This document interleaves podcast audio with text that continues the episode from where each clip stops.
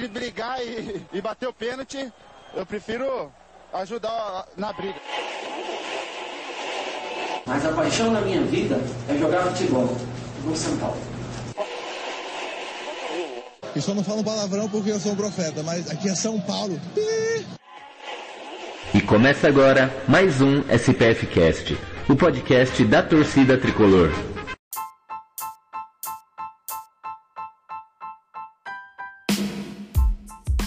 Fala, meus queridos amigos do SPFcast, estamos aqui para mais uma transmissão, mais uma live muito bacana.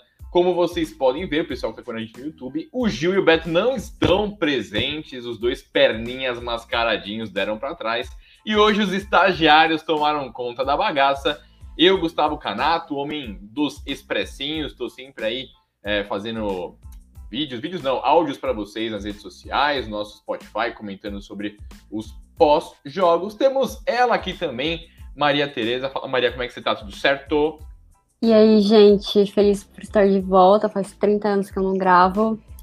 Então vamos aí. Deixou o Refis, né, ô Leandro? A Maria ficou. Pareceu que tava lá no mundo de Nárnia do Refis do São Paulo, voltou. Boa noite para você, meu querido Leandro Oliveira. Boa noite, Gustavo. Boa noite, Maria. Realmente, né? Depois que o Luciano voltou a campo, ficou um pouco difícil dela argumentar, falando: ah, não vou poder gravar. Se até Luciano entrou em campo, no mesmo jogo em que Benítez também entrou em campo, eu acho que ficou um tanto quanto difícil. Mas os caras do Charlie Brown invadiram a cidade porque só tem estagiário hoje. E espero que não seja a nossa última participação aqui, né? Espero que a audiência não nos massacre. Com certeza não. Estamos aqui na terça-feira. A gente costuma gravar de segunda-feira no pós-jogo, mas aproveitando aqui o tanto de tema que a gente tem para falar, a gente vai começar a fazer lives às terças-feiras, só mudando, né? O Leno deu boa noite, dei boa noite, mas bom dia, boa tarde, boa noite. Não sei quando vocês estão acompanhando esse podcast, essa transmissão. Então a gente vai começar aqui tocando barco e eu vou chamar a Maria para começar falando aqui de um tema que deixou os torcedores e as torcedoras são paulinas com muita raiva no final de semana, que foi a eliminação do São Paulo no futebol feminino, né? O São Paulo que havia jogado a primeira partida contra o Internacional lá no Rio Grande do Sul, vencido as meninas lá no Rio Grande do Sul com golaço, e lá está fazendo gols. Mas no Morumbi não deu para o São Paulo, né, Maria? O São Paulo ainda fez 1 a 0 estava com a vantagem de 3 a 1 para a gente ficar mais irritado. Tomou a virada, tomou 3 a 1 e foi eliminado. Conte para a gente o que aconteceu. E você pode ter licença poética para meteu louco no nosso técnico Lucas Piscinato, que, olha, tá arrastando, né? Sim, quando a gente estava montando a pauta do programa, eu pedi, por favor, para me deixarem falar mal do homem. Que, gente, tá difícil. Mas como o Gustavo adiantou, a gente teve essa derrota de 3 a 1 em casa, depois de ter vencido na casa do, do Inter. São Paulo foi eliminado nas quartas de final do Campeonato Brasileiro e não conseguiu chegar nem na, na fase que foi eliminado no campeonato anterior, né, que no de 2020 conseguiu chegar na semi, aí é, caiu para o Havaí Kinderman. Esse ano nem na semi conseguiu chegar, caímos na quarta, nas quartas para o Inter de virada, mesmo com a vantagem que a gente conseguiu no Rio Grande do Sul. Para quem não acompanhou o jogo, o São Paulo abriu com a Gislaine, que foi bem legal ela ter feito gol, inclusive porque ela foi aniversariante do dia. O jogo foi no domingo de manhã, um horário horrível, 11 horas da manhã. É, e aí depois foram vindo o, os gols do Inter, que conseguiu empatar ainda no primeiro tempo, e aí tom, fez a, a, virada no final do, do jogo, né? Tipo, já ali tava indo acho que no placar de um a um. Não, não estava indo para os pênaltis. O São Paulo estava conseguindo passar. O Inter fez o gol, aí ia para os pênaltis. No finalzinho, a derradeira, elas conseguiram é, o gol necessário para poder passar direto. Foi uma vitória merecida do Inter. E aí, o que falar do, do Piscinato, né? É, quando acabou o jogo, eu comentei no Twitter que ia falar fazer minha análise sobre o trabalho dele, que para quem já está acompanhando o time feminino do São Paulo há algum tempo e para quem inclusive já me ouviu aqui no SPFcast falando sobre a equipe feminina, toda vez que eu falo sobre o São Paulo, é, sobre a modalidade feminina, eu sempre repito isso, que o São Paulo tem muita dificuldade na finalização. É, sempre falta capricho na hora de finalizar. E para quem acompanha os comentaristas, os jogos, os portais, todo mundo fala isso. E não é de hoje. E São Paulo tem problemas no meio-campo, tem boas peças no ataque, tem boas peças na defesa. Nossa defesa, apesar de nem sempre não ser tão. É, não é uma defesa perfeita, mas mesmo assim temos jogadoras boas ali. É, o São Paulo tem esse problema no meio-campo, tem problema para finalizar as jogadas, e aí tem sempre que depender das jogadoras do, voltando para poder buscar a bola e não conseguindo é, colocar tudo que realmente elas têm de qualidade em prática para poder sair os gols. E um outro problema do time, né, que aí tá realmente não tem como tirar a culpa do Piscinato disso, são as substituições. O São Paulo parece que, que joga bem o primeiro tempo e quando volta, ele quer o, o time ele quer só administrar o resultado. Então, quando o São Paulo consegue já marcar gol no primeiro tempo, o time volta, é, o adversário volta com mudanças para poder enfim, conseguir tentar a virada, essas mudanças são efetivas e o Piscinato ou não substitui, ou substitui tipo, quando tá faltando 5 minutos para acabar o jogo, ou, ou, enfim, as substituições não dão tão certo. Então, esse resultado, é, não é que o São Paulo seja um time ruim, é um time que o elenco, no papel, ele é um, ele é um bom elenco e, apesar de não ser tão bom quanto do Corinthians, que é o time a ser batido hoje, né, a grande potência do futebol feminino brasileiro, é, tem, teria capacidade de, de, de, bater de frente se fosse melhor treinado. E, e aí é um time que fica muito acomodado com, com o resultado. Foi o que aconteceu nesse jogo, é algo que a gente vê em vários no, no histórico já e o Piscinato, ele tá no comando do São Paulo desde que a equipe feminina foi criada, né? Porque a, o São Paulo não criou o seu time feminino principal do zero. Fez aquele é, parceria com o Centro Olímpico. O Piscinato já treinava a equipe antes, desde 2014, por aí. E veio junto, é, conseguiu ter, ter é, a, a, grande conquista dele foi o título do, da Série 2 do Brasileiro, que aí conseguiu acesso para a Série 1, conseguiu chegar na final do Campeonato Paulista, tá sempre conseguindo chegar nas fases finais dos campeonatos que, que disputa, mas não tem força para poder é, conseguir ser campeão, principalmente com uma, o, o avanço que os times estão tendo no Brasil, né? A gente está vendo, por exemplo, o Palmeiras, que que largou atrasado na preparação dos times femininos, conseguiu estabelecer uma equipe forte e que tem total capacidade para poder tirar esse título do Corinthians e conseguir passar para a final, né? Que o Palmeiras é quem vai pegar o Inter.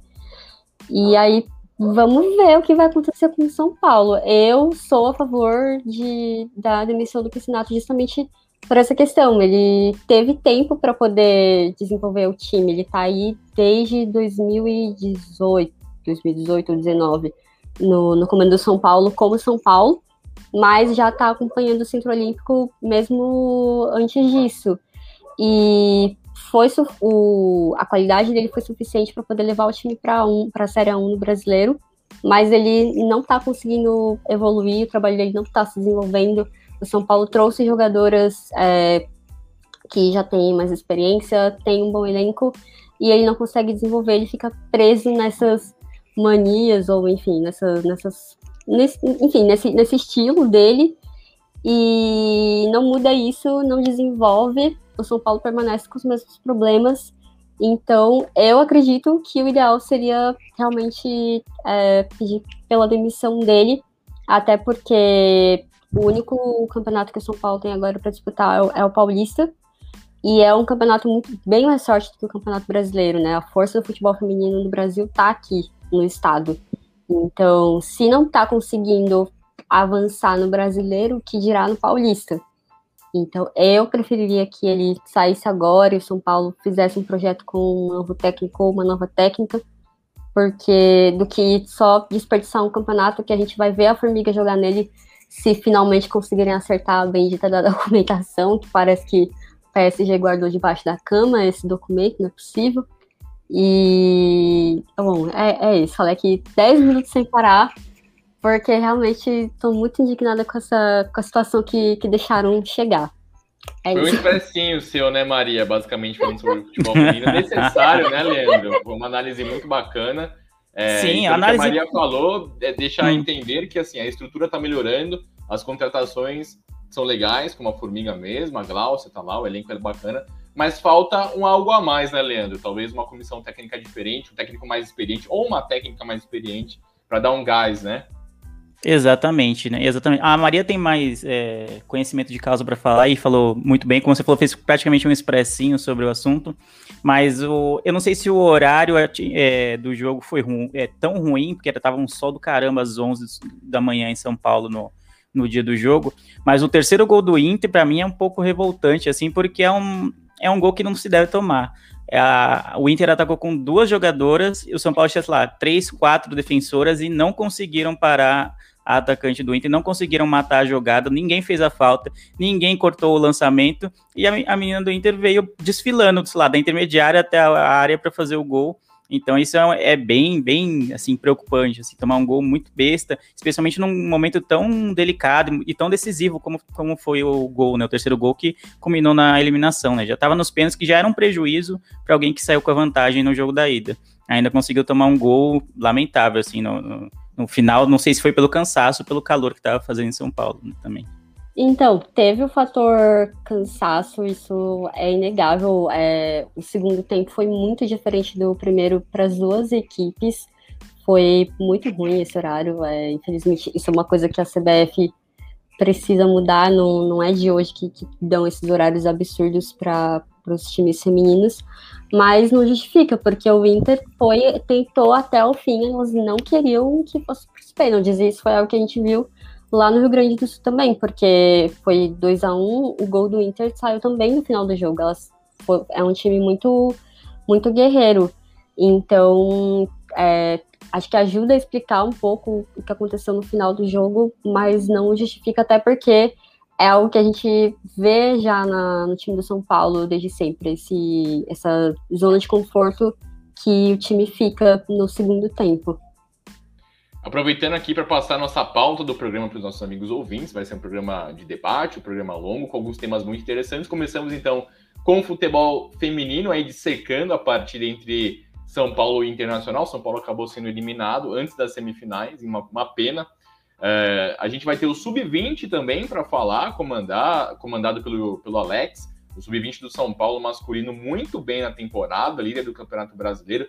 Teve jogo nesse meio de semana e teve goleada do São Paulo para cima do Palmeiras. E além disso, também vamos falar aí da parte do Refis, lá é, da Barra Funda, uh, o Crespo fazendo duras críticas, a diretoria concordando em partes, existe uma análise sobre o que está acontecendo, existe muito achismo, saíram notícias, inclusive. É, falando sobre o que a diretoria pretende com relação ao Refis e também a nossa análise ali do pré-jogo entre Fortaleza e São Paulo, jogo na quarta-feira. Vai ser um jogo muito complicado para o Tricolor, jogo no Morumbi, primeiro jogo das quartas de finais da Copa do Brasil. Vamos mudar de assunto então, pessoal? Vamos falar sobre o Sub-20 um pouquinho. Nesse meio de semana teve jogo, São Paulo e Palmeiras. O São Paulo do Crespo, é, perdão, o São Paulo do Alex, que joga uma formação espelhada com a do Crespo, né? Achei muito legal isso. Ele usa o 3-5-2, assim como o time principal. Agora que o time principal mudou um pouquinho, tá no 4-4-2, 4-3-3, mas é muito legal o Alex ele moldar a formação, espelhar a formação do time principal até para o Crespo poder e a sua comissão técnica poder analisar os jogadores, os caras poderem se encaixar melhor no time profissional, como foi a entrada do Marquinhos, por exemplo, como outros jogadores têm sido convocados o Juan centroavante, o Pedrinho camisa 10, e o São Paulo é líder do Campeonato Brasileiro Sub-20, líder isolado, faz uma campanha belíssima. O pessoal, a molecada jogando um bom futebol. Eu não sei vocês, mas eu consegui assistir o jogo contra o Palmeiras.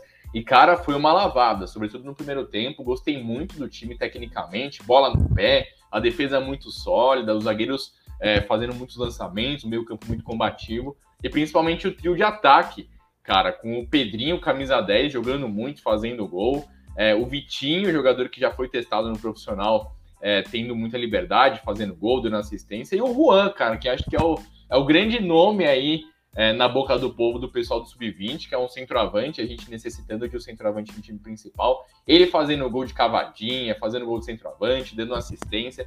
Foi mais uma partida muito legal. Eu queria ouvir de vocês sobre o trabalho do Alex. Vocês estão gostando? Vocês veem aí um futuro legal e principalmente na formação da molecada para o time principal, né, Leandro? A gente já viu o Crespo pegando Marquinhos, convocando alguns jogadores jovens aí, é, e o trabalho está sendo muito bacana, né? Exatamente. É sempre bom ver que a equipe de base do São Paulo está indo bem, né? Porque em tempos de vacas muito magras no financeiro do São Paulo, é nada mais justo de que ter, do que ter é, opções assim de, de jogadores promissores para subir da base, né? Que seria uma solução muitíssimo mais barata do que fazer loucuras por centroavantes de qualidade questionável, como foi ventilado nos últimos meses. Então, eu estou muito feliz, muito contente com o trabalho do Alex. O Alex é, dispensa apresentações, né? Foi um puta jogador, apesar de ter jogado no rival é, durante grande parte da sua carreira, tem grande identificação com o Palmeiras. É um, é um jogador que ninguém no meio do futebol odeia ele, né? Uma pessoa muito simpática, muito gente boa, assim, é, é agradável de ouvir o Alex falando sobre futebol. E é muito bom que ele tenha escolhido, e o São Paulo também tenha é, acertado essa parceria para que ele começasse a carreira dele como técnico é, nas categorias de base do São Paulo. Então, eu estou bem empolgado. Então, é, é, bem promissor o trabalho dele. É muito bom ver o Sub-20 voando, né? A gente liderando o Campeonato Brasileiro. E o Alex, né, desponta para no futuro, talvez não muito distante, é, assumir um clube na Série A, né, do, do Campeonato Brasileiro, um clube é, realmente profissional, não, não na categoria de base. Então, estou bem empolgado. É, você falou do centroavante, também é bem, é uma posição que está bem carente no São Paulo, né? A gente está meses aí rodando atrás de um centroavante é, para fazer, pelo menos fazer frente, né? Vamos dizer assim, fazer ser uma sombra para o Pablo, já que a gente tem tantas questões com ele, né? Tanto, tantas críticas e tal, mas a, a, o Crespo meio que se vê sem uma outra opção, né? Já que ele é o é, ele é o atacante mais famoso que a gente tem, é um, um dos mais caros do elenco, e, e não tem um 9 de ofício que possa substituí-lo. Então a gente fica refém disso, né? Então, às vezes não dá nem para criticar o Crespo em relação a isso, porque não tem muitas opções no elenco. Então, ficar de olho na base é sempre importante. Acho que não jogar um moleque na fogueira, que é, é ruim, né? é, colocar todas as expectativas em, em, torno de um, de um menino promissor. Mas ter como opção, eu acho ótimo. E ao Alex só tenho parabéns até agora. Então espero que continue assim. Em breve ele vê-lo num, num, time profissional. Quem sabe no São Paulo, né? Em, em alguns anos, eu não sei como é que é a expectativa dele para a sequência da carreira também. Lembrando que o projeto para o Alex é um projeto a médio e longo, longo prazo, né? Formação de um técnico, como o São Paulo tentou fazer com o Jardine, por exemplo, mas é um cara com lastro muito maior, um cara que jogou na Europa, um cara super inteligente, mesmo na época de comentarista da ESPN. Ele vem demonstrando ser um cara muito bom de grupo, ele faz as posts nas redes sociais, é muito bacana ele comentando, parabenizando sempre a molecada, ajudando o técnico do time profissional é, colocando uma escalação, uma formação tática parecida, fazendo com que o técnico do profissional pegue, pincele esses destaques. Eu acho muito bacana, porque eu vejo a comissão do Crespo fazendo um trabalho a médio e longo prazo. E talvez seja algo que case, né, Leandro e Maria? Porque, pô, eu, eu, eu gostaria que o Crespo fizesse o ciclo completo. Campeão paulista, ajudar o time a se revitalizar, a melhoras técnicas financeiras dentro de campo, para depois ele alçar os, os voos mais altos dele daqui a alguns anos e você ter um cara que já conhece o clube, já conhece os jogadores. E é até engraçado porque, lendo bastante matéria, e a gente vê nos jogos do São Paulo, hoje os grandes destaques do São Paulo, do time principal, são jogadores formados em Cotia. A gente vê no, no, no último jogo contra o esporte o Nestor dando assistência para o Pablo, a temporada do Liseira é muito boa, do Luan também, o Gabriel Sara vem melhorando, o Wellington lateral esquerdo, o próprio Marquinhos que vem super bem. Então é uma temporada que os garotos de Cotia vêm se sobressaindo. E é sempre bom a gente lembrar, né, Maria? Cotia não é feita para formar craques, mas sim para formar jogadores competentes, com qualidade, que conheçam o clube, que vivenciam o clube para se destacar no profissional como bons jogadores e, quem sabe, alçar voos maiores e gerar aquele, aquele tutu para o São Paulo, que também é sempre bom, né? Sim, eu sou fã demais de Cotia. Cotia é meu país. Um beijo para todos os moradores de Cotia que estão nos ouvindo. É, eu queria, inclusive, aproveitando que a gente está falando de Cotia, de Sub-20, trazer uma questão que eu vi uma pessoa falando no Twitter, Eu não sei se foi um bait ou se era realmente uma pergunta séria, mas eu acho que é algo que dá para, mesmo se, se for só por o clubismo, eu acho que é uma coisa que dá pra gente levantar aqui, que foi depois do, da eliminação na Libertadores, que é, postaram que ah, foi um palmeirense que falou que ah, zoam a gente porque o Palmeiras não tem copinha, mas é a nossa, a nossa base é, conseguiu fazer o time ganhar uma Libertadores, uma Libertadores ano passado. E aí, e, e, a base do São Paulo ganha a copinha, enfim, é, é um, a Cotia é muito, tem, tem muito talento, ganham vários campeonatos, mas ainda não conseguiram render os títulos prometidos para o time principal. É, o que, que vocês acham disso? Isso é uma coisa que faz sentido ou é puro clubismo, só um bait? Para mim faz todo sentido, até vendo algumas análises recentes. É, a questão, é, talvez o São Paulo forme mais bons jogadores na base do que o Palmeiras. O São Paulo tem a base mais bem vista no, na Europa, inclusive, mas tem aquilo que a estrutura do clube tem que ajudar também, né? A gente vê o Palmeiras com uma estrutura muito bacana, é, pagando em dia, contratando ótimos jogadores, técnicos europeus.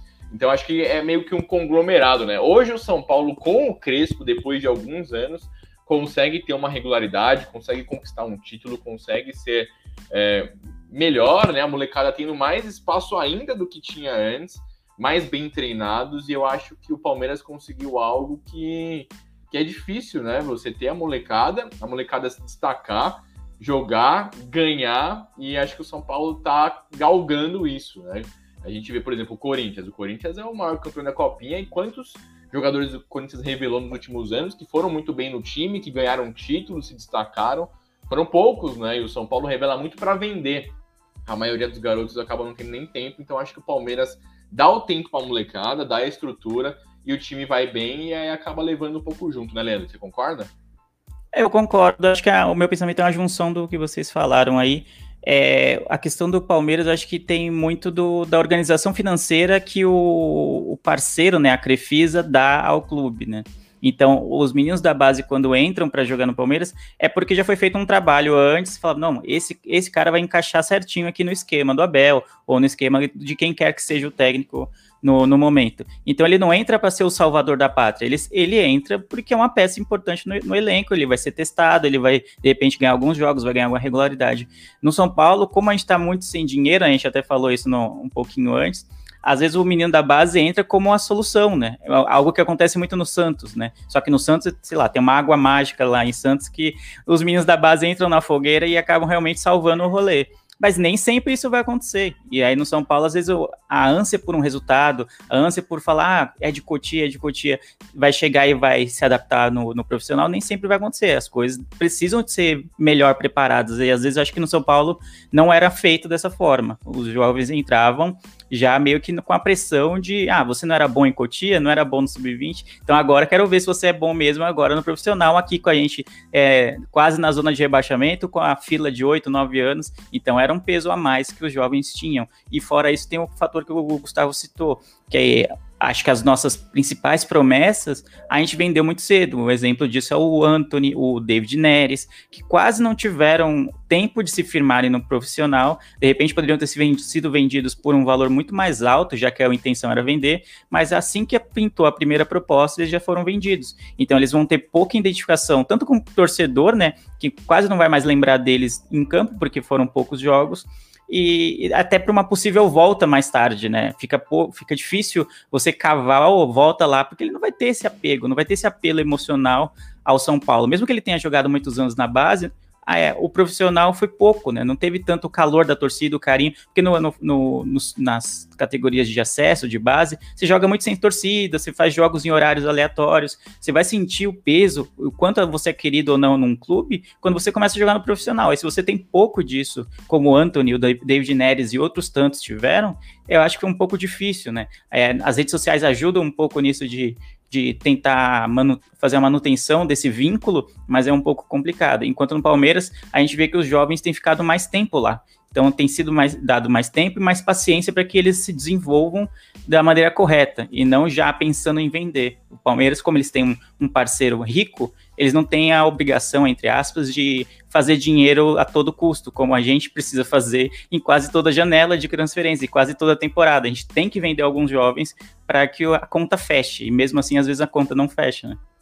E para mim isso tem mudado um pouquinho, gente. Para mim isso tem mudado dentro do São Paulo. É, cada vez a gente vê mais jogadores no profissional e cada vez o pessoal tá mais tempo lá. A gente vê o Luan e o Lisieiro, eles estrearam em 2018 e estão até hoje. A gente vê o Gabriel Sara, o Gabriel Sara estreou em 2017, o pessoal nem lembra, foi na despedida do Lugano. Ele tá aí até hoje, o Igor Gomes desde 2019 também. E a gente tem jogadores que estão chegando agora, como é o caso do Marquinhos, o caso do Wellington, mas cada vez mais o São Paulo tem conseguido manter os caras por mais tempo, desenvolvido mais, criado uma, um vínculo, uma ligação dos jogadores com a torcida. Lógico, ainda assim, você tem o caso do Anthony, que não jogou o tempo que a gente esperava, é, outros garotos que acabaram saindo. Hoje, inclusive, o Morato, ex-zagueiro de São Paulo, foi titular do time do Benfica, que se classificou para a Liga dos Campeões, o cara que saiu sem estrear pelo profissional. É, ainda assim, isso vem mudando. O São Paulo tem feito uma grande venda a cada ano. Então, ano passado foi o Anthony, esse ano foi o Brenner. Isso deve continuar acontecendo, mas pelo menos muitos outros é, são formados, tem tempo. E se a gente for pegar o elenco principal, o Liseiro não, não jogava Acho que é a melhor, é a melhor temporada dele com a camisa do São Paulo aos 23 anos. É, o Luan melhorando o quesito ofensivo, se desenvolvendo. O Gabriel Sara melhorando. É, tem também o Rodrigo Nestor, que jogou muito pouco com o Diniz e agora está tendo muito espaço. Esses caras são o presente, o passado e o futuro do São Paulo, porque, é, cara, você imagina, o São Paulo vendesse no ano que vem, digamos que o mercado europeu volte ao normal, o mercado financeiro com a, com a melhora da pandemia o São Paulo consegue fazer uma grana muito alta com esses caras e, quem sabe, revitalizar financeiramente. Você já tem uma molecada que já tá subindo, que é mais nova, que já tá no elenco, caso do Thales Costa, do Galeano, jogadores que ainda não têm a maturidade necessária. Mas é, eu acho que tá mudando um pouquinho e, quem sabe, mais para frente a gente consiga ser um, entre aspas, Palmeiras da vida que revela muito bem, vende muito bem. E a grande diferença que é vender muito bem os caras, né? Vocês querem complementar com mais alguma coisa? Eu só ia falar que tudo isso faz com que esse trabalho da Alex seja ainda mais importante, né? Que é o, uma, um, um fechamento de, de ele já estar é, fazendo com que o time jogue na formação do time principal, de estar tá tendo esse diálogo maior com o, o Crespo, com o técnico do time principal. Então, que bom que isso é uma coisa que a gente a torcida vem pedindo há muito tempo, né, de, de manter a, as joias da casa em casa um pouco mais tempo, né, não liberar tão rápido, não ficar usando só como como por questões financeiras para poder é, fazer manutenção do caixa. Então, que bom que está acontecendo. E, por exemplo, o Luan e o Lisiero, eles, na minha visão, foram. Sim, tem Miranda e tal, mas para mim, os principais jogadores do, do nosso título desse ano do Campeonato Paulista foram eles. Não, o time não conseguiria jogar sem eles. O Luan, principalmente, mas acho que o Viziero, como ele está numa fase muito boa, ele também foi bem importante. E já avisando o nosso torcedor, essa nova geração que está aí comandada pelo Alex, o Sub-20, é uma geração muito boa. No que vem tem copinha novamente. Esses caras já, já estão sendo convocados para os jogos que, que o Tricolor poupa a galera aí. Então, vocês podem esperar que vão ver muito mais essa molecada do Alex no ano que vem. É... E é isso, pessoal. Sub-20 aqui falamos, futebol feminino falamos. Um tá um pouquinho melhor do que o outro, né? O feminino foi eliminado, como a Maria já explicou muito bem, já cornetou muito bem aqui pra gente, já desenvolveu o nosso expressinho é, da live de hoje. O Sub-20 dando show, a diferença entre um e outro. O Sub-20 muito bem com o Alex. Quem sabe é um futuro técnico do São Paulo, um cara muito inteligente, muito calmo e muito é, que manja muito de futebol. E agora a gente vai para a nossa penúltima pauta de hoje, que é a pauta do Refis. A gente vai deixar aí é, a, a, o debate sobre o jogo de, de quarta-feira e dessas quartas de final, finais contra o Fortaleza para o último lugar. Vamos falar um pouco de Refis, né, pessoal? O Crespo deu uma entrevista coletiva é, no final de semana, rebatendo muito, dizendo que o São Paulo precisa investir em melhorias no Refis. É, a gente ouviu também matérias do pessoal do São Paulo falando que tem a questão da adaptação dos atletas, a filosofia de treinamentos do Crespo, eles não tiveram férias, são muitas lesões, são 34 lesões na temporada, o time da Série A com maior número de lesões. Essas lesões aí dificultaram muito São Paulo no Brasileirão, dificultaram muito São Paulo no, na Libertadores da América, estão dificultando São Paulo nesse momento para o jogo de, de quarta-feira contra o Fortaleza. O São Paulo que não vai ter o Arboleda lesionado, o Luciano e o Benítez voltando de lesão não devem começar como titulares. Então é uma situação é, é, que é importante a gente citar. O São Paulo foi o melhor time no quesito investimento em refis, em, enfim, infraestrutura de maneira geral nos anos 2000. Isso está defasado sim, mas diferente, um pouco diferente do que o Crespo falou, pessoal. É, eu vi entrevistas do pessoal falando, pessoal, analistas né, dessa parte médica falando, porque o refis serve para tratar o pessoal que está machucado e as lesões estão ocorrendo talvez por conta do número de jogos mesmo, o desgaste físico do jeito que o time joga e de uma falta de preparação que não teve pré-temporada, não teve intertemporada, mas ainda assim é, é, a balança, né? Ainda assim é lesão demais, cara. Lesão demais, talvez mais do que pelo foco no Campeonato Paulista, mais do que no foco da, do calendário com muitos jogos. Alguma coisa tá estranha aí, talvez seja o um meio termo entre uma melhora na, nos equipamentos e uma, uma redistribuição aí da, dos treinamentos. Como é que vocês analisam aí essa discussão que está tá sendo feita e a gente aí muito triste com todas as lesões? Manda bem, Maria. Bom, eu acho que, como todos os problemas do São Paulo, nada é simples de resolver, nada é, vai ser resolvido com passe de mágica, nada é a culpa é só de uma pessoa e manda ele embora e pronto, e seus problemas acabaram. É, eu estava lendo hoje uma análise que o Bruno Grossi fez, ele foi setorista de São Paulo por um bom tempo, e ele falou justamente isso, que tem muita gente culpando o departamento médico do São Paulo, mas como você mesmo falou, é, o Refis não, não, não, produz lesão, eles estão lá para poder tra tra tratar as lesões, é, não, não, é assim que funciona. E, e gente, enfim, as pessoas, é, a gente tem essa mania de querer encontrar um culpado e pronto, e se eliminar, acabou tudo.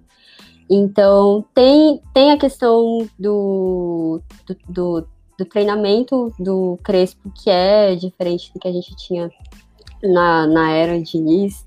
É, tem jogadores diferentes também que já têm histórico de lesão, então a gente também tem que, tem que pontuar isso. O Diniz, por exemplo, o, um dos principais jogadores do elenco dele era o Brenner, que é super jovem. Hoje, um jogador que a gente depende muito no, no esquema do Crespo é o Benítez, que tem histórico de lesão. A torcida do Vasco, eles ficam zoando que a, o, São Paulo está sofrendo hoje porque ele não entra, porque está aquecendo até hoje para entrar naquele jogo do, da Libertadores.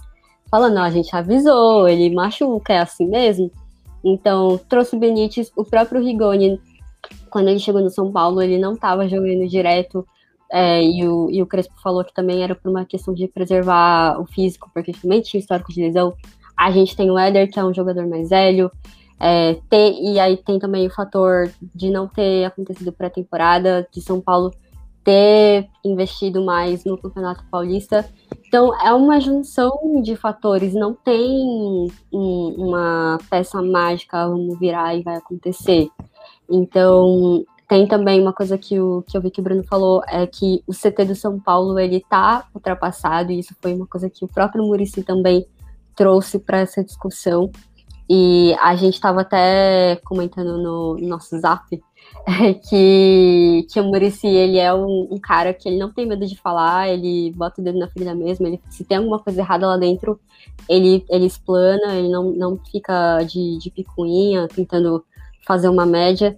Então, é importante que ele também aponte isso. Olha, realmente, nosso CT, ele já foi um dos melhores do país, mas ele não é mais hoje, por conta de todas essas coisas que a gente falou, né? O Palmeiras, por exemplo, tá com muito dinheiro, o Flamengo, o Atlético Mineiro, e a gente passou por esse momento, estamos passando ainda de muitas dívidas e, e muita coisa para poder arrumar na, na cozinha, né, da, da casa.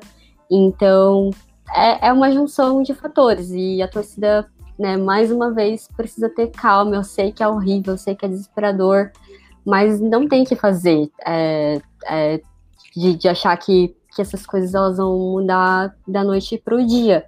A, o meu único, minha única crítica é, em relação a essa história toda é que se a comissão técnica do Crespo sabia que os treinamentos deles eram mais intensos, que não ia acontecer pré-temporada, por que que trouxe jogadores mais velhos e jogadores que têm esse histórico de lesão?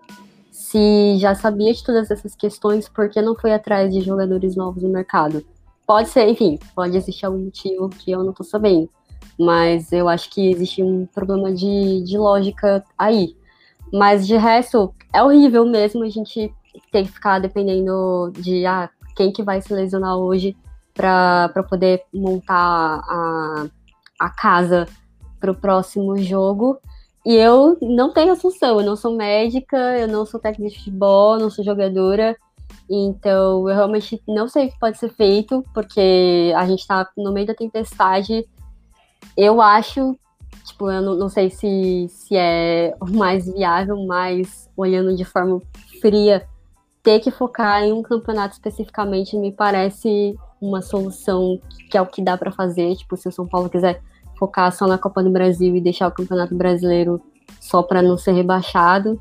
Sei, é, é uma coisa que é, é um problema que eles vão ter que resolver, mas é um problema e que vai ter que ser resolvido de alguma forma. Não dá para poder ficar à, à mercê disso de quem vai ser o, o, a próxima vítima. Free calculista, né, Mari? É, Exato. Eu acho, é, até em cima do que você falou sobre você focar em um campeonato, eu acho que o São Paulo pode fazer o que vem fazendo nos últimos jogos e que tem dado certo. Contra alguns adversários em tese mais fracos tecnicamente, acho que a gente pode rodar um pouco mais o elenco, fazer um 4-4-2. O, São Paulo vem... o São Paulo venceu mais jogos poupando no Brasileirão do que jogando com o time titular. Foi assim contra o Bahia, contra o Atlético Paranaense, e foi assim também, se não me engano, contra o Grêmio. É, então eu acho que o elenco do São Paulo, com, com jogos de menor proporção, consegue vencer dando uma leve poupada e o time principal, que depois a gente vai trazer as escalações prováveis, a gente vai falar sobre isso, jogar a Copa do Brasil à Vera e aí dar uma poupada nos caras. A gente vai ter um hiato agora de 13 dias, graças a Deus que o São Paulo vai ser muito bem, é, porque vai ter a rodada da, enfim, das eliminatórias, né? Vamos ter aí 13 dias para melhorar a forma física dos caras, dar uma recuperada na galera que tá para voltar de lesão. E eu quero ouvir você, Leandro, o que, que você acha sobre esse tema refis?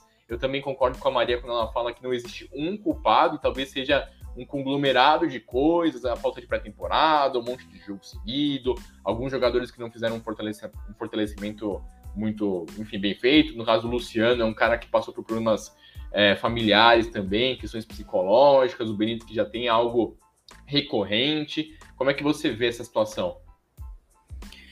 É, é, eu concordo com o que a Maria falou, acho que vai direto ao ponto, né? A resposta não é simples, né? Às vezes nas redes sociais ou, ou em conversas com torcedores, quando a gente está falando de um assunto assim, a gente quer dar uma resposta simples para um problema que é complexo, e, e, isso, em geral, não existe, né? Eu acho que todos esses fatores que vocês citaram são verdadeiros e podem ter contribuído para esse número elevado de lesões no São Paulo mas a gente não tem, sei lá, uma prova definitiva, falar ah, é isso aqui, ponto. Tem que melhorar só isso aqui e vai ser acertado. Eu acho que sim, o São Paulo parou no tempo no, na estrutura do seu departamento médico, o Refis foi referência por um tempo, mas agora já não, não é mais essa realidade, então tem que, tem que investir em, em equipamentos, em, em técnicas, em tratamentos novos também tem que ser adequado com, com a filosofia do técnico, né, do, do, do, do Crespo, talvez eu não, sei se tem tanto a ver, mas o, o, trabalho do Crespo é, é bem diferente do Diniz na parte física, vamos dizer assim, além da parte técnica, mas também na parte de treinamento físico, né? É até pela proposta de jogo de cada um, né? O, o jogo do Crespo é um, algo mais intenso, né? O, o, time tende a se desgastar mais, enquanto do Diniz a gente mantinha muito mais a bola, e quando você mantém mais a bola, em tese você se cansa menos, em tese você tende a treinar outro tipo, fazer outro tipo de treinamento, porque você vai ter, manter muito mais a posse de bola e não vai ficar correndo tanto atrás como hoje o São Paulo corre mais atrás da bola.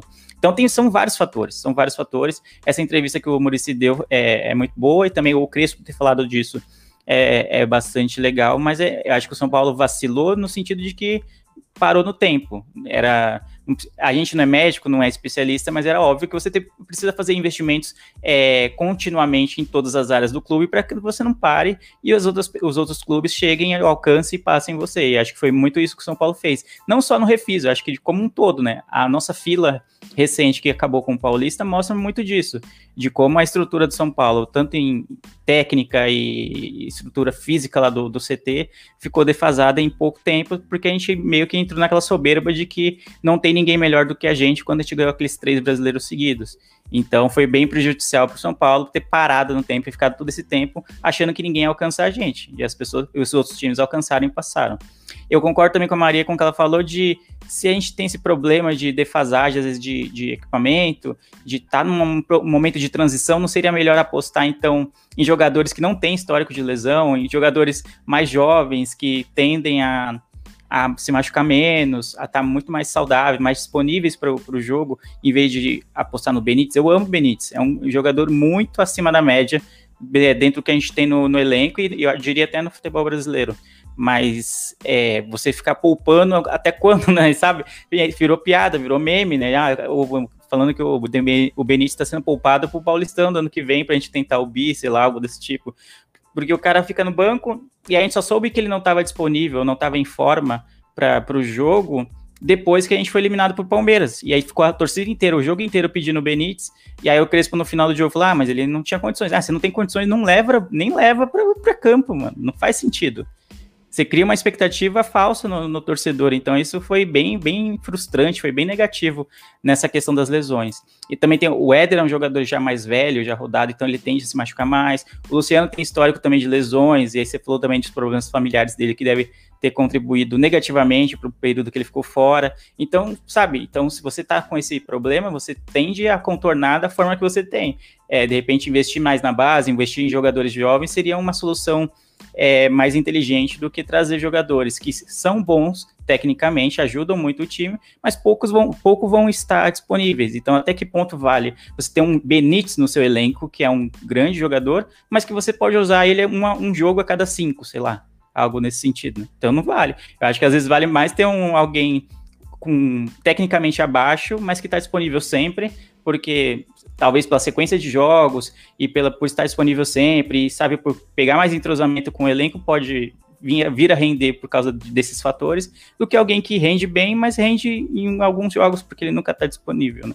A molecada mesmo, né, Leandro? A gente viu o Gabriel Sara substituindo ele nos últimos jogos, um jogador que tecnicamente não, putz, não beija o pé do Benítez, mas taticamente, fisicamente, um cara que se doa, que funciona Sim. muito bem. O Rodrigo Nestor mesmo, enfim, é, exemplos aí jogadores jovens. Eu acho que o São Paulo tem um bom elenco assim para disputa de, de mais de uma competição, mas acabou que as lesões afetaram o desempenho do time nessa temporada. queria mandar um salve aqui pro Fernando Sato que manda uma mensagem aqui pra gente no chat.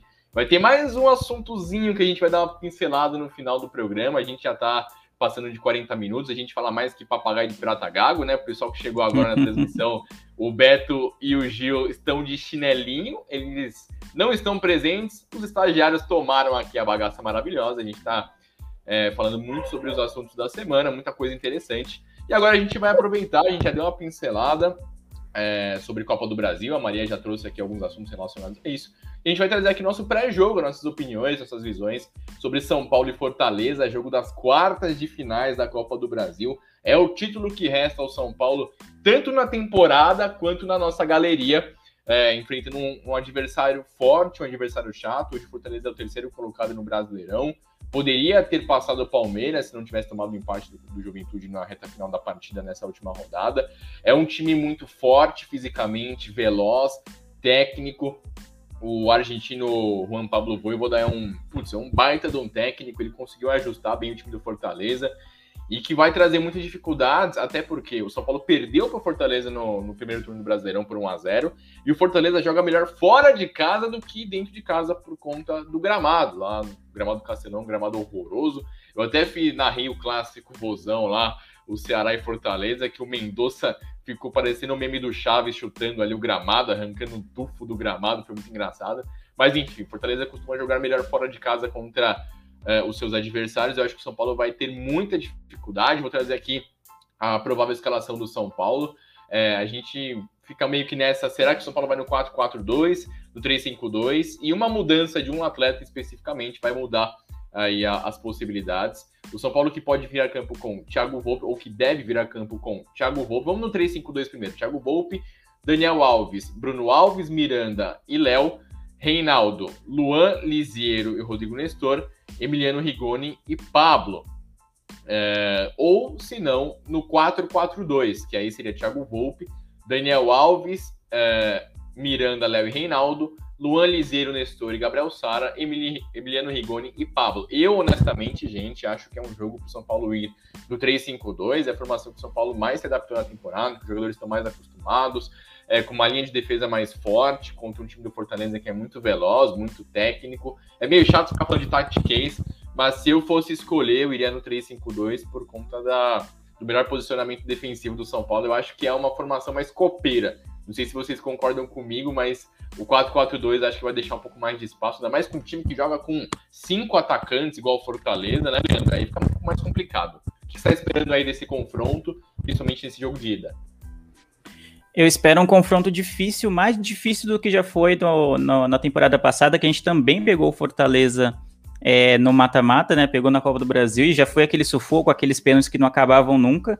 Mas ali eu acho que o São Paulo mais deixou de classificar no, no tempo normal do que propriamente o Fortaleza dificultou. Acho que o São Paulo deu uma vacilada ali e eu acho que o time do Fortaleza hoje é melhor do que o do ano passado. Joga muito melhor. Talvez não tenha em nomes, tipo, algum destaque tão grande, mas acho que o grande destaque tá, que nem você falou, tá no banco, né? O técnico acertou o time, fez o time jogar muito bem. Eu até fiquei triste que eles empataram com o Juventude, era um jogo que dava para eles ter ganho, perderam o pênalti, é, inclusive, era um jogo para três pontos e aí eles desperdiçaram de novo uma chance de se manter mais próximo dos líderes ali, mas já é uma, uma campanha invejável, assim, de, de, de, bater palma, assim mesmo, a campanha do Fortaleza. Então eu espero um time, um confronto, tanto na ida quanto na volta, bem difíceis, bem difíceis. Se eu não me engano, não tem mais o, o gol fora, né, o gol qualificado na Copa do Brasil, então, isso pode, depende muito do, do, como se desenhar o jogo, né? Isso pode ser um fator positivo ou não, né? Se a gente sai daqui sem tomar nenhum gol, vai para vai para jogo da volta fora de casa,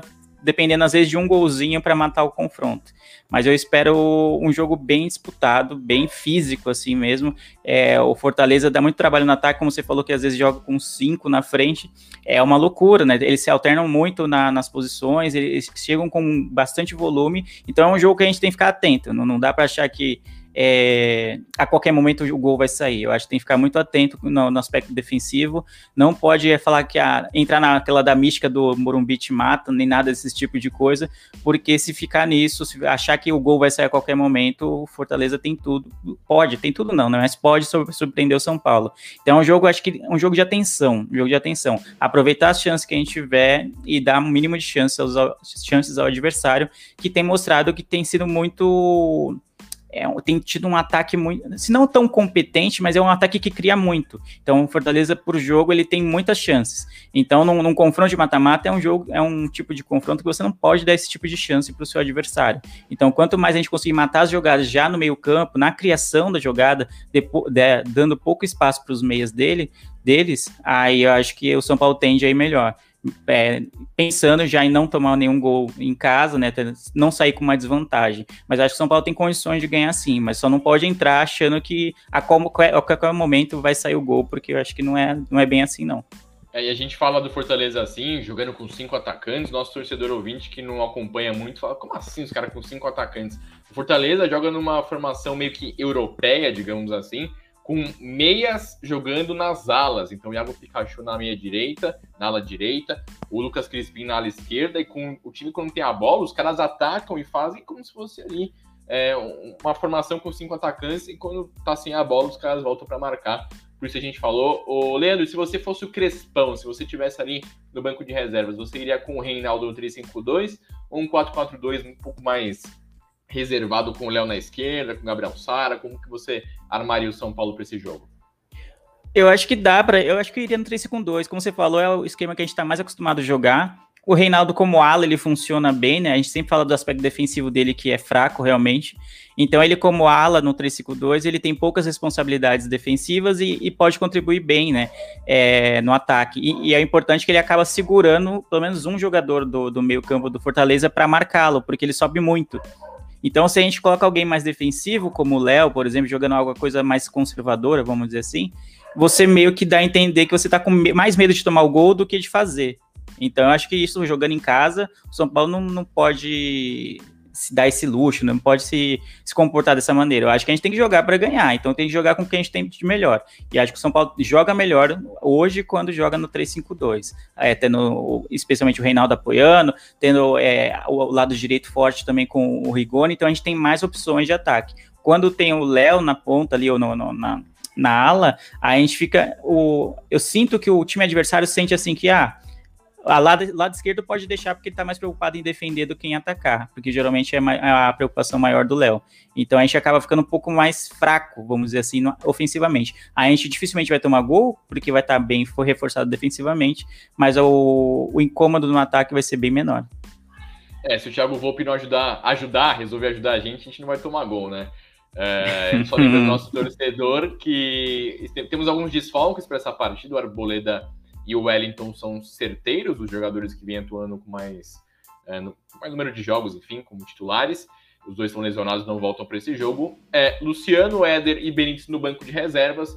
Os três, dependendo do que acontecer na partida, devem entrar ali no segundo tempo. Maria, quero saber de você. Você está confiante? Você não está com uma cara muito confiante para o jogo contra o Fortaleza, não. É, é, o São Paulo do Crespão, um duelo de argentinos, né? O Voivoda e o Crespo, dois ex-técnicos de Defesa e Justiça. Como é que você está esperando o São Paulo para o jogo de, dessa quarta? Gente, ano passado, quando a gente gravou, eu estava no, no, na gravação que a gente no pré-jogo do São Paulo Fortaleza, não lembro da, da, do jogo de do de volta. E assim, ano passado era um jogo que tudo podia acontecer, porque com o Diniz era isso, tipo, qualquer coisa podia acontecer. E, e o Fortaleza do, do Rogério Ceni não tinha essa potência que existe hoje. Hoje são, vão ser duas equipes é, mais. Eu não sei se qualificada é a melhor palavra, mas que existe mais uma, uma ideia melhor, mais é, estabelecida de jogo, digamos assim. Então, eu acho que vai ser um jogo que, que tem tudo para ser um, um, jogão, assim, é, não vai ser aquele desespero de. Espero que seja aquele desespero de pênaltis. E, como o Leandro falou, é um jogo para você ir concentrado, para você ir ligado. Não pode ir como, como jogou contra o, o Palmeiras na Libertadores. É um jogo que não, não dá para ter falha. É, tem que realmente sempre sem concentração e uma coisa que eu vi muito no São Paulo, quando a gente estava jogando, principalmente a fase mata-mata do, do Paulista, é que parecia que o time estava realmente focado de, meu, a gente vai ganhar esse negócio, não tem outra coisa. E eu acho que houve um pouco de displicência nesse sentido de cair, tipo, ah, não, agora saiu a pressão no. A gente conseguiu o título e tal, a gente tá tranquilo com a torcida e uma confiança na, uma confiança no negativo, digamos assim, de achar que nada de ruim vai acontecer. Muito, por exemplo, de confiar, por exemplo, no, no tabu contra o Palmeiras na Libertadores. Então, não pode com isso de achar que a ah, Morumbi te mata, não vai ter nem torcida para poder usar essa, essa desculpa. Então, é um jogo para ir concentrado para matar ali o, o, tal do girar faca e, e para cima. Tem que, tem que ir com, com o Reinaldo, tem que. É, é, é, o campeonato que a gente tem para vencer. O São Paulo não vai vencer o Campeonato Brasileiro, infelizmente. Se alguém acreditando nisso ainda, tem más notícias. Então, esse é o campeonato da vida para você ir focado e com, com o pensamento de a gente tem que ganhar não vai ser fácil passar por esse Fortaleza, é, por todos os motivos que vocês já trouxeram aqui. Então, é, é isso. Eu confiante, não sei, porque essa, o jogo contra o Palmeiras me deixou um pouco abalada. E uma coisa que eu já estava esquecendo que ia falar, é, é um jogo para o Crespo não ir com, com ideia de, ah, eu vou fazer desse jeito e vai ser esse o jeito e pronto, e meu jeito tá certo. Se chegar ali no meio do jogo e perceber que não tá dando certo a formação, ou que tá o jogador não tá bem, vai ter que trocar, não, não dá para poder é, ficar com as ideias que ele teve, por exemplo, no jogo da, da Libertadores. Eu acho que aquele jogo contra o Palmeiras, assim, foi triste porque é, foi a eliminação, mas ali era um jogo teste de, de erros, sabe? Os erros que aconteceram ali, aconteceram ali e não podem acontecer agora. Então, o que tinha que acontecer de errado deu e agora é a hora de acertar. E o São Paulo tem capacidade para isso, apesar de todos os problemas de lesão e tudo mais, mas tem capacidade para passar por esse Fortaleza. Só não pode é, chegar achando que, que é o Fortaleza do Rogério Senna, que já era uma equipe é, qualificada. Agora é, é um, um, time que está no G4, sabe? Que podia ter conseguido ficar no segundo lugar no Campeonato Brasileiro. É um time que deve ir para Libertadores. Então, eu acho que essa tem que ser a, a mentalidade do São Paulo para esse jogo. E o São Paulo está numa chave muito difícil, é, como a gente falou. Se o São Paulo passa pelo Fortaleza, pode pegar o Atlético Mineiro, que joga contra o Fluminense. E uma eventual final pode, pode pegar ali o Flamengo, não preciso nem falar. É, acho que dificilmente o Grêmio passa pelo Flamengo. E um Atlético Paranaense que vem aí, é, chegando numa semifinal de, de Copa Sul-Americana, muito bem. E vai ser uma vai ser difícil, cara. Vai ser difícil, como tem sido difícil acompanhar o São Paulo de toda maneira, com time titular, reserva, sem lesão, com técnico bom, técnico ruim. Mas a gente vai aqui apoiar sempre e esperar um grande jogo nessa quarta-feira, que o Crespo coloque o que tem de melhor nessa partida.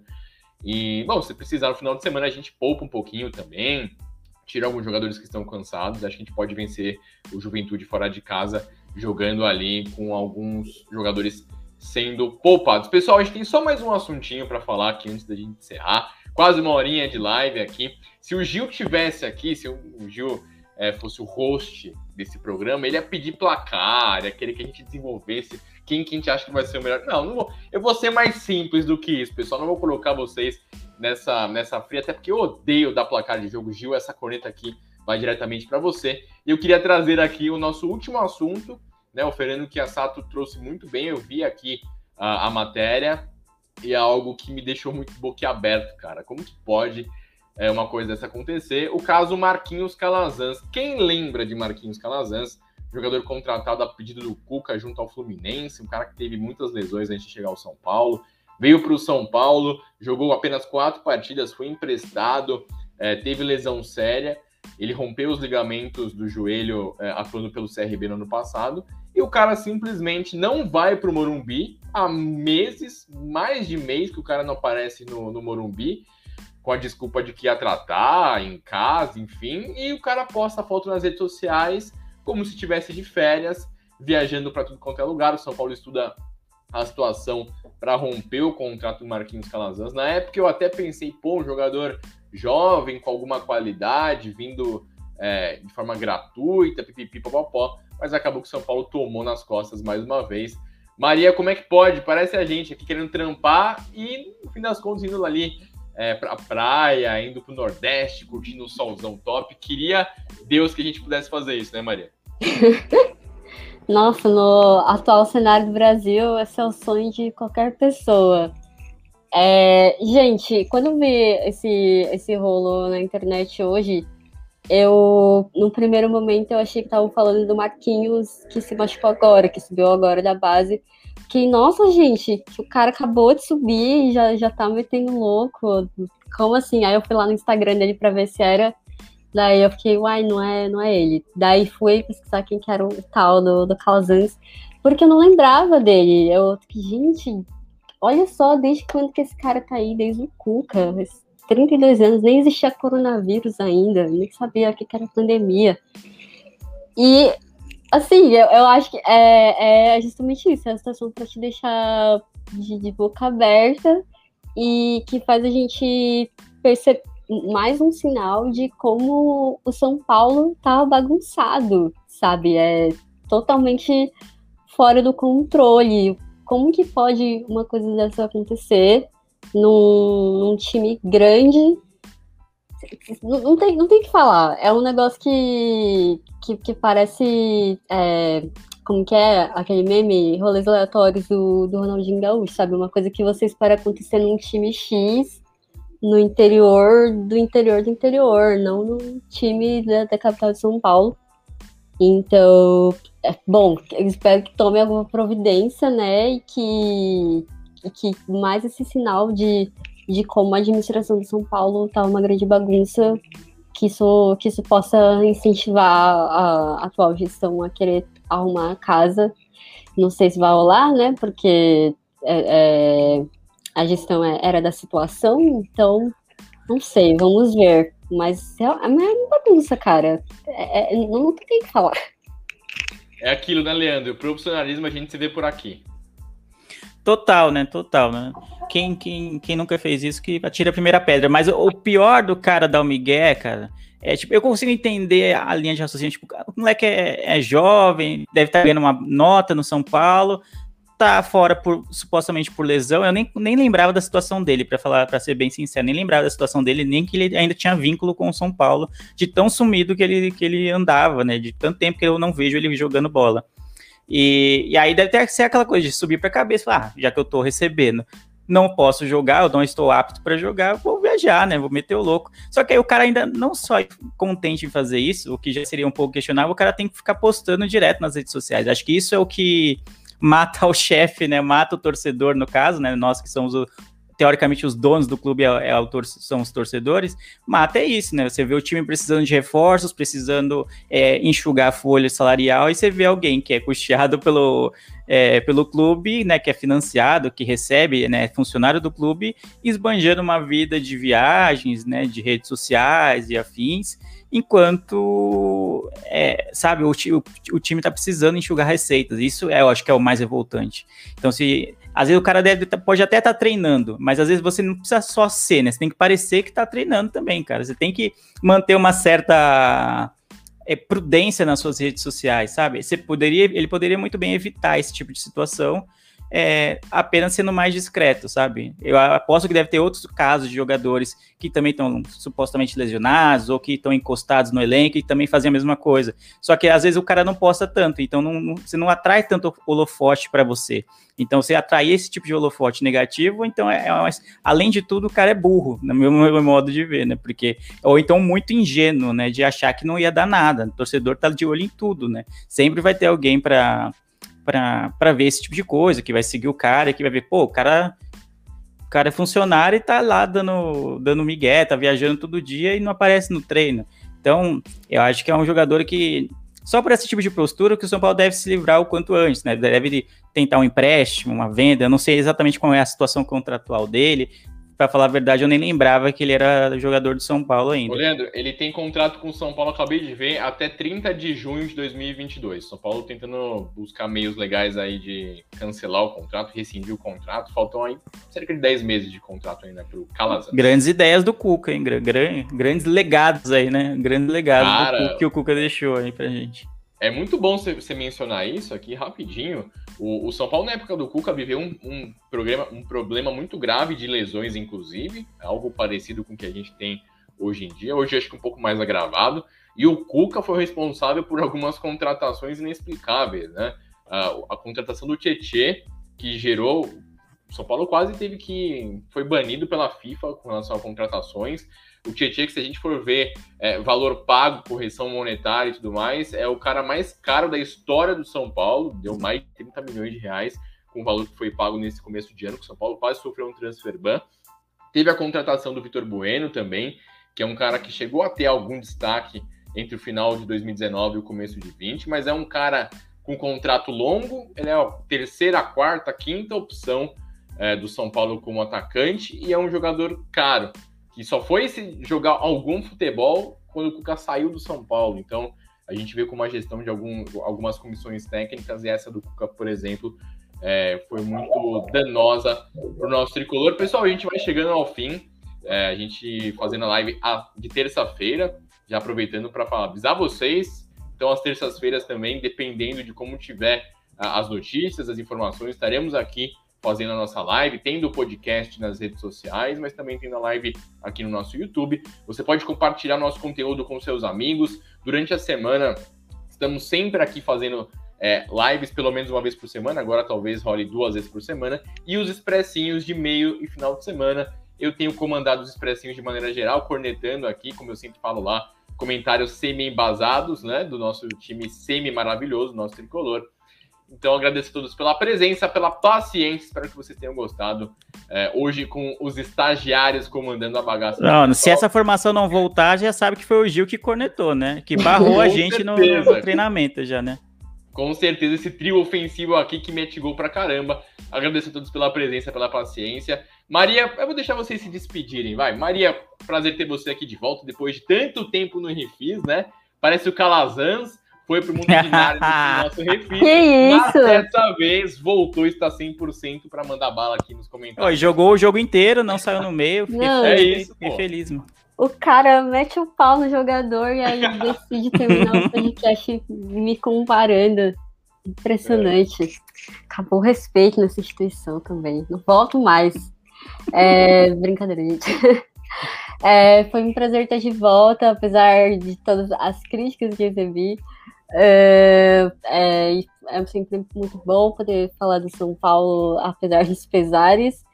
E deixar minhas redes sociais aí para vocês seguirem. Me sigam no Twitter, arroba Spider, e sigam o Contra-Ataque, que é o projeto que eu faço parte, que fala sobre como o futebol está relacionado à política, questões sociais. Então, se você gosta desse tipo de, de conteúdo focado mais fora dos gramados, Segue a gente nas redes, ou contra-ataque em todos, Twitter, Facebook, Instagram, podcast, e acompanha a gente por lá.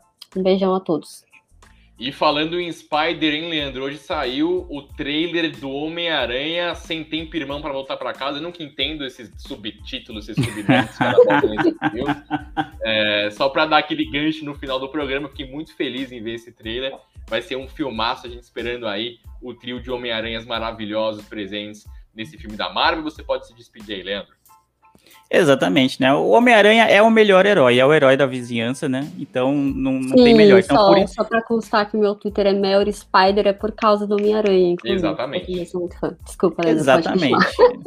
O Homem-Aranha viveu uma fase um pouco nebulosa com vários reboots, remakes e remasters aí no, no, no, mundo dos cinemas, mas tem, tende a voltar aos dias de glória com esse filme, então é, já gerou grande expectativa. Se você gosta de filmes como o do Homem-Aranha e gosta de séries, gosta de coisas desse tipo, você pode me ouvir lá no Miopia Podcast. Toda segunda-feira tem episódio novo, a gente fala de séries, fala de filmes, fala um pouco da Marvel, mas não tanto quanto o necessário, não tanto quanto o hype é, nos obriga, vai nos quer nos empurrar a falar. Mas a gente fala de Marvel também, fala de DC, fala de super-heróis, fala de cotidiano e afins. Então, toda segunda-feira eu tô lá no arroba podcast Miopia. Acompanha a gente na, nas redes sociais e ouça um podcast. E eu só queria me despedir, um prazer grande estar aqui novamente. E se for fazer uma conta aí, um levantamento no, do ano, eu acho que eu já estive em campo aqui pelo SPF Cast mais do que o Gil e o Beto.